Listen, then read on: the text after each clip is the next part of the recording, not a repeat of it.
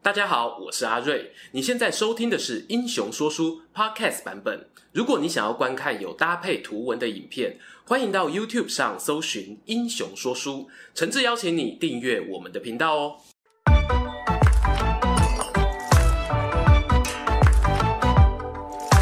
Hello，英雄说书的观众朋友，你们好，我是说书人阿瑞，替大家带来精彩的英雄故事。今天啊，要聊的这号人物呢，是对台湾政治局势影响深远的蒋经国，A.K.A. 小蒋。蒋经国啊，出生于公元一九一零年，在一九八八年过世。作为父亲蒋介石政治上的接班人，台湾啊是蒋经国治理最久的一个地方。如果把他担任第一副手，协助老爸的时间算进去哦，小蒋实际掌权时间呢，应该有逼近四十年。其实啊，我很好奇，到底年轻人对于蒋经国是抱持什么样的观感？会对他策动情治机关，带给人民白色恐怖有印象吗？又或者知道他是最接近我们生活中的父死子继世袭政权，无论你原本是对他持正面或负面的评价，我都希望我能透过这支影片邀请大家听听不一样的蒋经国。本片呢属于一个前传性质，重点啊会放在蒋经国来台以前的生活，包括他最为人熟知的苏联留学之旅，以及返回中国后如何面对父亲的猜疑，乃至于国民党内部斗争的压力。相信以上种种经历都是打造他日后情报强人形象的重要元素。准备好了吗？故事接着说下去。公元一九一零年四月二十七日，蒋经国出生于浙江奉化。他是蒋介石与原配毛福梅的独生子，少年时代的求学过程啊，算是走正规路线。六岁到十二岁在老家接受传统同盟教育，年纪稍长呢，则到上海与北京就读新式小学与中学。但就在十五岁那一年，蒋经国啊对父亲表达想要出国留学的意愿，目的地呢正是苏联。为何小蒋会有这种念头呢？这与他所处的环境风气有关。当时的国民党内部啊，正在推行所谓联俄容共政策。如果啊有正在就读国中的观众呢，不妨可以回去翻一下历史课本。这政策啊是由孙中山主导，他希望呢能与外国势力合作，加强国民党对抗北洋政府的实力。因为这一层关系，使得位于广州的国民党大本营出现许多二级的顾问，也有很多中国具有影响力的家族选择把子弟送往莫斯科中山大学就读。从名字哦就听得出来呀、啊，彰显了孙大炮在国共合作中的关键地位啊。年轻的蒋经国呢，看到大环境如此哦，难免会想要去体验一下俄国大革命之后所谓新苏联究竟是什么光景，呼吸一点进步的空气啊，也舒服啊。而这政策呢，是国民党孙老板推动的，老蒋呢也没有什么反对的好理由。就这样，公元一九二五年十月十九日，小蒋从上海搭轮船出发，经过海参崴转往莫斯科，开始这一趟对他一生影响重大的留学旅程。由于父亲是蒋介石的关系呀、大家知道哦，他是孙中山过世后国民党内的有力继承者之一，不少人呢都对蒋经国另眼相看。再加上他本人也表达出对于马克思主义的强烈兴趣，小蒋办理入学没多久，就迅速被吸收加入苏联共产主义青年团。那时候哈、港铁都是些什么人呢？讲出来啊，真的是会感叹造化弄人。他的同学哦有。中共创党元老，后来坐上最高人民法院院长的董必武，中共十大元帅之一叶剑英，曾担任新华社社长，负责宣传工作的廖承志。当然啦、大家最常提的，大概哦，就是在八零年代领导中国共产党改革开放的邓小平了。没错，蒋经国的一票同学名单拉出来，有大半呢都是未来他跟他老爸在政治上的敌人。然而命运啊，对小蒋的无情捉弄，不用等到未来，他人还在莫斯科的时候就已经开始了。一九二六年时，国民党内部发生了一起失控的中山舰事件，甚至呢引发广州小型戒严。事件的起因众说纷纭啊，有人说是共产党企图抢夺军舰，绑架蒋介石送往苏联；也有人说，这从头到尾都是老蒋为了独揽军权设计的假事件。但无论是什么说法，这事件呢都反映了国民党内部对于是否接受共产党员有不同的声音。隔年春天，蒋介石就做出大动作反应，他下令清党。而且有话讲得很白，中国共产党人呐，在中国国民党内部势力日益膨胀，仿佛党中有党，如果不早日剪除，今后啊会更难控制。要知道啊，中国共产党其实不只是共产党，背后扶植的境外势力呢，就是苏共哦。俗话说，打狗也要看主人呐。老蒋的清党命令，无疑是在给苏联老大哥难看。更何况，清党除了清国民党内的左派分子，连同之前苏方派来的顾问人员，也一并请他走路。这行为背后的外交意义有十分清楚。苏联那一边啊，也不是省油的灯。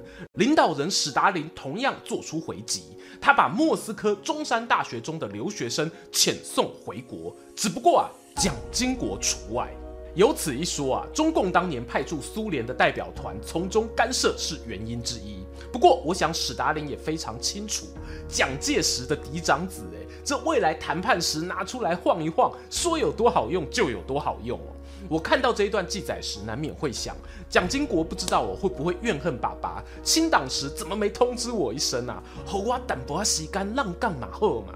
不过从之后小蒋的日记里，当然是没有出现这一种怨怼啊，全怪自己年轻时对共产党怀有不切实际的幻想，所以呢自讨苦吃啊。顺带一提，他老爸会检查他的日记。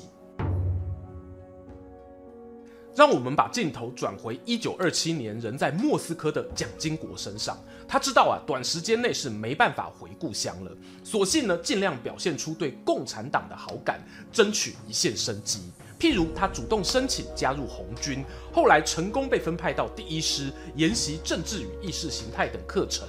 从一九三零年起，他转至列宁大学进修，还要同时半工半读，在莫斯科一间电子机械工厂当学徒。隔了两三年哦，又移动到郊区的大农场里做劳工苦力。从上述小蒋的移动行踪啊，不难发现那是一波三折。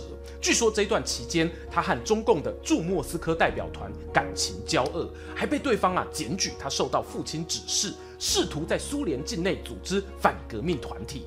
苏联政府呢，深知地下组织的潜在危险哦。抱持一个宁可信其有，不可信其无的态度。反正啊，只要主谋不在莫斯科，那个破坏力哦就能降到最低了。一九三三年年初，一纸人事异动命令下来，直接啊把蒋经国流放去西伯利亚，在乌拉山的偏远工厂担任技师。那段时间啊，很可能是小蒋人生中最落寞的时刻。曾经以为可靠的生涯规划，正在一片片崩解。朋友、家人都不足以依赖，身处文化迥异的他乡，究竟还有什么可以相信？仿佛有个神秘的声音对他说：“那就相信爱情吧。”现实人生啊，比少年漫画还扯。蒋经国刚到新工厂没多久，某天下晚班后，走在附近的街道上，突然发现前方有两条黑色人影纠缠扭动，定神细看。原来是一名高大的俄国男子正在拉扯一位金发少女。蒋经国啊，在一旁观察确认，知道这两人并不是情侣。女方一直想要离开，只是迫于男方体型优势，无法挣脱。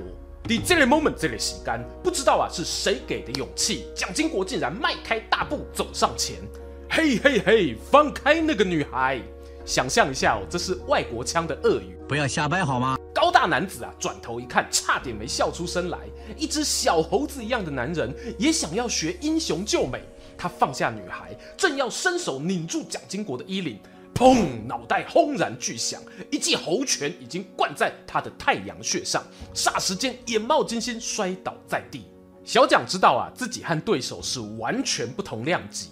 这种偷袭呢，有一不会有二。趁着壮汉还倒在地面挣扎，一把拉起金发少女就没命的狂奔，好不容易逃到安全的地方，才喘着气问他：“你叫什么名字啊？今年几岁啊？”少女啊，大概没想到眼前这个黄皮肤的男子竟然会说俄文啊，愣了半晌才回答：“我叫芬娜，今年十六岁。”没错，这个女孩全名是芬娜伊巴提娃瓦哈瑞娃。但她日后啊，会有个台湾人更熟悉的名字蒋方良。关于两人邂逅的经过，是不是真的如当事人回忆中那样浪漫，如今已不可考。但对小蒋来说，能够遇见芬娜，是他在寒冷的北境之国中少数想起来会感到温暖的记忆。他们是在一九三三年相遇，一九三五年就正式结为夫妻。同年年底生下了长子蒋孝文。这一年，蒋经国二十四岁，芬娜十八岁。俗语来讲啦，娶某前生囝后，终身大事往往会带来人生的转机。紧接着，一九三六年发生震惊中外的西安事变，让蒋经国啊看见返乡的曙光。据说当时苏联史达林认为中国共产党未成气候，日本在亚洲战区的扩张啊，唯有蒋介石才有实力阻挡。因此，特别交代中共派员去西安调停，释放蒋介石，促成国共联手抗日的局面。这件事呢，也让国民党与苏联的关系有了微妙变化。一九三七年春天，莫斯科当局同意蒋经国一家三口都可以返回中国，从内陆到海参崴，又从海参崴到上海。小蒋夫妇在四月十九日抵达杭州，拜见了父亲蒋介石与后母宋美龄。这里啊，要补充一下，小蒋的生母毛夫人在十年前已经跟他爸离婚，都在娘家居住。小蒋非常孝顺哦，后来也特别前往浙江奉化的外公外婆家认亲，并在毛夫人的主持下重新举办一次中式传统婚礼。芬娜呢，也有了那个大家熟悉的名字蒋方良。蒋经国回国后啊，有将近十个月的时间都在奉化居住，一方面能陪伴许久未见的母亲。这是人之常情。另一方面，恐怕他父亲哦还有更深层的考量。老蒋对于十二年没见的儿子，当然是有感情的。但是啊，你要说百分之百放心，在乱世中父子相残哦，也不是什么新鲜事，势必得多上一层保险。于是他派出秘书徐道林，连同好几位国文老师，要给蒋经国好好洗脑啊，不对。我是说，重新学习博大精深的中华文化，甚至啊，还要求儿子必须撰写在苏联期间的回忆录。显然，蒋经国的表现呢，有渐渐让父亲放下警戒，决定可以让他练练身手，提升经验值了。一九三八年新年过后，蒋经国来到他在中国的新手村，那是江西省的省会南昌，担任保安处副处长，兼任政治讲习学院总队长，隶属于省主席熊式辉的麾下。要知道啊，政治作战算是蒋经国在苏联十二年深具教训中学习到最强大的技能。此时的江西省哦，对他来说真的就是牛刀小试而已。他在第一次省政府工作汇报上就展现出强大气场，用很浅白的文字解说啊，如何开设政治训练班，怎么对一般民众宣传，这让会议主席熊世辉颇为惊艳哦。原来小蒋不是普通那一种空降到单位里面洗履历的公子哥啊。能力得到认可的蒋经国啊，很快就从省会外调到江西南部，简称赣南，开始难度更高的任务。他身挂行政督察专员兼赣县县长的头衔，要解决在地豪强勾结的贪腐问题。蒋经国负责的领地呢，约莫有两万三千平方公里，差不多是三分之二个台湾。而当地呢，在一九三五年以前，还是属于红军掌控，不止官员贪污严重，地方治安呐、啊、也不好。赌场啊，大烟馆随处可见。在治理赣南的期间呢，小蒋可能是因为年轻，加上哦教育背景不同，他展现出和传统中国官员很不一样的风格。譬如喜欢轻装简从，下乡探访民情。哎，有没有一种既视感哦？这一套亲民作风呢，不是他来台湾之后才有的，而是年轻时就具备的技能。相传，一九四零年夏天，小蒋啊还曾在安远县新田乡，因为微服出巡，惹出一件大新闻。因为当地有一名绰号“唐老虎”的土豪唐立进，蒋经国呢久闻其名，一直想找机会处理处理。选其不如撞日哦，他带着一群手下，突然就闯进对方家门，从屋内呢搜出二十几把枪支、数百枚银币。唐老虎原本还想抵抗，蒋经国竟然就当场赏他好几个耳光，命令属下拘捕。这段故事比起他在乌拉山拳打俄国人啊，是有更多目击者的，可信度相对高。只不过年轻人毕竟还是年轻人啊。当时蒋经国取缔唐老虎的事件在报纸上传开来呢，却变成蒋专员遭土匪包围，经冲锋使脱离危险。加上民间盛传啊，有人放话要用行刺方式取他性命，使得最后呢，熊式辉不得不出面劝阻小蒋停止这种危险的下乡行为。你说这是不是有人从背后施压？我觉得可能性很高啦。整体来说呢，赣南时期啊，可以说是蒋经国那强烈个人领导风格的萌芽期。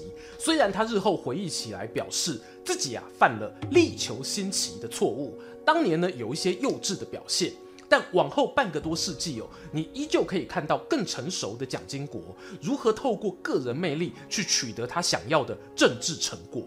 此外呢，这个时期啊，蒋经国也结交了许多对他来说很重要的幕僚朋友。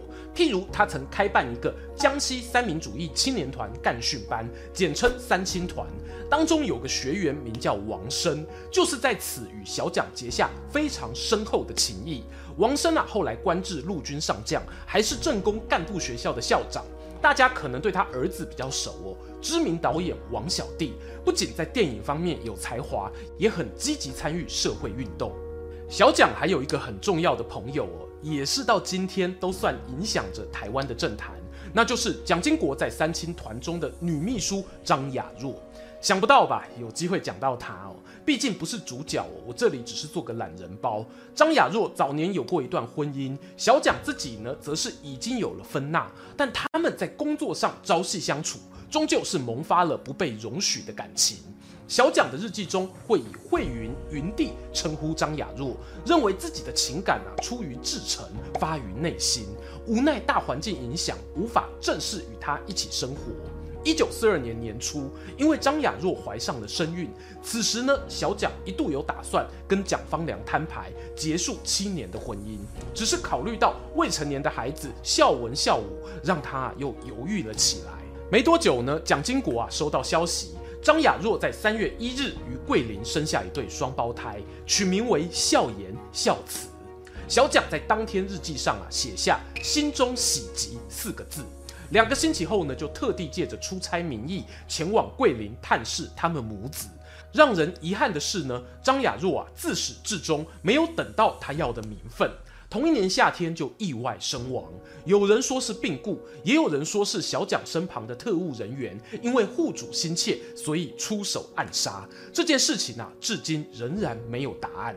我知道啊，现在网络八卦盛传，到底张雅若的孩子是不是蒋经国亲生？这里呢讲个小细节哦。前头提到蒋经国有去桂林探视过张雅若，对吧？那一段期间原本是有日记的，却无缘无故消失了。还有张雅若八月过世时前后数十天的夜宿也不翼而飞，一直要到一九五四年十月，蒋经国呢才在旧日记的卷首写了几句补记，上头说啊。我翻阅旧日记呢，发现民国三十年与三十一年的日记中被人偷撕了好多页，真的好奇怪呀！可能是我在三十八年陪父亲到马公时被偷的吧？不是啊，你觉得奇怪，我更奇怪哦。谁那么大胆敢偷你的日记，还刚好就是偷那些关键部分呢？而后来在同样一九五四年的日记中呢，蒋经国又留下一段不寻常的记载，表示张雅若两个儿子是他已故好友上游县长王继春的血脉，自己是念在网友交情，所以一直接济照顾。前头讲过啊。蒋经国的日记，蒋介石是会看的。老蒋可能有耳闻儿子在外的一些事迹，不过他自己的感情生活也是波涛汹涌啦。如果事情哦没有曝光，就睁一只眼闭一只眼，让儿子自己处理。到了五零年代呢，蒋经国也差不多是要争取接班的关键时刻。那时候矢口否认自己有外遇生子，是打一张安全牌，反正死无对证嘛。好啦，赣南时期的故事差不多讲到这。紧接着呢，就是小蒋在中国最后的阶段。时间来到一九四四年，日军对中国本土的压力啊，也逼近到江西。蒋经国呢，经常往返于赣南与重庆之间，直到确定江西沦陷后，他被迫卸下长达六年的赣县县长职务，来到西南大后方，接手三青团中央干部学校的教育长工作。这一座干部学校的性质呢，类似于莫斯科中山大学，而且从老蒋的安排，似乎啊也有意让儿子利用学校之便培养自己的子弟兵，就像当年的黄埔军校。也确实哦，蒋经国从中央干校中呢挖掘出不少名人，有后来的国民党秘书长李焕，还有创办《中国时报》的余纪忠，这一些干校出身的幕僚与早前的赣南派都被视作蒋经国的太子党班底。然而，有支持太子的人，当然啊，也有看他不顺眼的派系。蒋经国在国民党内遭逢的第一个大挫折，恐怕就是一九四五年二战结束后的东北外交任务。日军宣布投降的当下，国民党麻烦就来了，他们要思考如何跟苏联史达林交涉，接收红军占领的东北地区。这一段故事哦，说来话长。很开心的是呢，我前不久才拍过专片讲解，请务必有参考一下那一部影片。蒋介石最懊悔的一步棋，老爸懊悔，儿子也难受啊。因为交涉过程中，蒋经国懂俄文，又有留学背景，所以他以东北外交特派员的身份前往长春，甚至还前往莫斯科当面跟高层会谈，协调双方利益。只可惜呢，这一段外交工作是以失败告终，甚至牵动了之后国共内战的最后结局。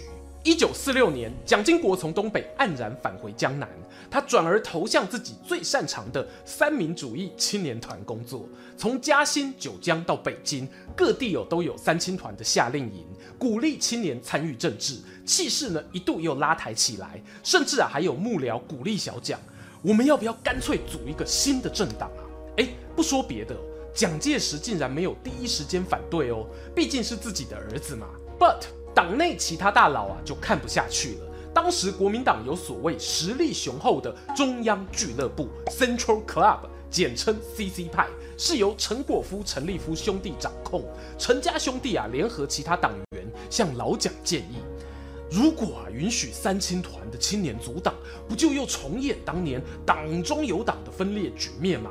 而且啊，这一次是直接切一块肉出去，恐怕会危及国家安全啊！在这些资深党员的施压下，成立不到十年的三青团，最后被强制并入国民党内，团员哦，通通要登记入党。原本的业务则改由新成立的中央青年部取代。这个改组过程啊，完全就是政治斗争啦，也让蒋经国惊觉哦，自己能力呢还是有不足之处，无法支撑实践理想。然而啊，这时候大时代的巨轮却又加速滚动，丝毫没有留给他喘息的时间。一九四七年开始，国共内战的局势呢越来越紧张。到了隔年夏天哦，各地的通货膨胀啊已经严重到难以收拾。国民政府呢决定孤注一掷，把希望押注在金圆券改革这项政策上。限期内呢，收兑民众所持有的黄金、白银与外汇，加强经济管制，期望啊可以稳定物价。其中的上海呢，更是全国经济重心。蒋介石把管制上海经济的重责大任交给儿子。小蒋啊，信心满满，带着治理新赣南的成功经验，调来包括王生在内许多亲信班底作为后盾，指挥军警哦，严格取缔各种囤积货物的违法行为，开始他轰轰烈烈的整顿金融秩序行动。这一次行动呢，初期是有一点效果的。加上啊，他们喊出的许多口号颇得民心啊，好比什么“只打老虎不拍苍蝇”，意思是呢专攻家大业大的肥猫。其中哦最有名的一只老虎，就是青帮老大杜月笙的儿子杜维平。结果啊，杜维平不甘心自己成为牺牲品，直接当污点证人，反咬一间名为扬子公司的企业，囤积大量物资。扬子公司的负责人那么巧，就是孔祥熙与宋霭龄的长子。怕有人啊不知道宋霭龄是谁，那就是蒋经国后母宋美龄的姐姐啊，出事啦！人在南京的宋美龄亲自飞到上海施压，蒋介石呢，甚至放下华北前线督战的任务，拨空来参与调停。就问你一句话：你是蒋经国，场面如此紧绷，已经不是什么你不尴尬，尴尬的就是别人这么简单喽。这件扬子公司的案子啊，最后真的办不下去，而蒋经国完全知道后果，那就是呢，他喊出来的“打老虎”口号成为笑话，群众再也不相信政府的政策，各地抢购物资的情况瞬间失控。当年的十一月一日，行政院啊对外宣告金圆券改革失败。而失败的战犯不是别人，就是我们的蒋经国。小蒋啊，在公告出来的几天后，自己发表了一份告上海市民书，对市民道歉，承认自己的失败，并且黯然离开上海。这件事情对他影响有多深呢？几年后来到台湾，还曾经感叹说：“孔宋的黑影啊，始终紧跟着我，不知何日方可摆脱。”小蒋自请辞职的同时呢，他父亲啊，仿佛云端同步般，在一九四九年年初也宣布下野，由李宗仁代理总统职务。那是他们两蒋待在中国的最后几个月，政治前途明暗未卜，却是父子相依为命的患难时刻。蒋经国呢，多次代表父亲啊，前往各地去和立场摇摆的军阀谈判，希望能争取更多撤退的时间。我相信哦，这一段难能可贵的父子相处日子，可能是再多日记检查也换不来的信任。一九四九年年底，蒋介石父子在最后一刻搭上从成都起飞的专机，飞往台北，告别中国本土，也搭起了他们有生之年与台湾这座岛屿再也无法摆脱的连结。片尾又来到我们每月赠书时间啦！这次啊，要送给大家的书是本片重要参考史料来源——蒋经国的《台湾时代》，作者林孝庭是美国史丹佛大学胡佛档案馆东亚馆藏部的主任。值得一提的是呢，二零二零年二月正式对外公开的蒋经国私人日记，就是收藏于胡佛档案馆。可以想见啊，这一本书绝对是大家重新认识小蒋的最佳桥梁。感谢读墨电子书赞助抽奖序号，只要啊在影片下方留言，欢迎来看我日记，就有机会抽中好书。付费会员们呢，还可以到专属社群贴文填写表单，有第二次抽奖机会哦。今天的故事说到这边，还想听其他明初人物的事迹，可以点击我左手边的小框框看更多影片。最后邀请大家不吝订阅英雄说书，追踪说书人阿瑞的 Instagram，我会在那边分享更多说书日常。在能力所及范围，也可以使用加入会员或超级感谢留言给频道更多支持。期待和你们下次空中再见。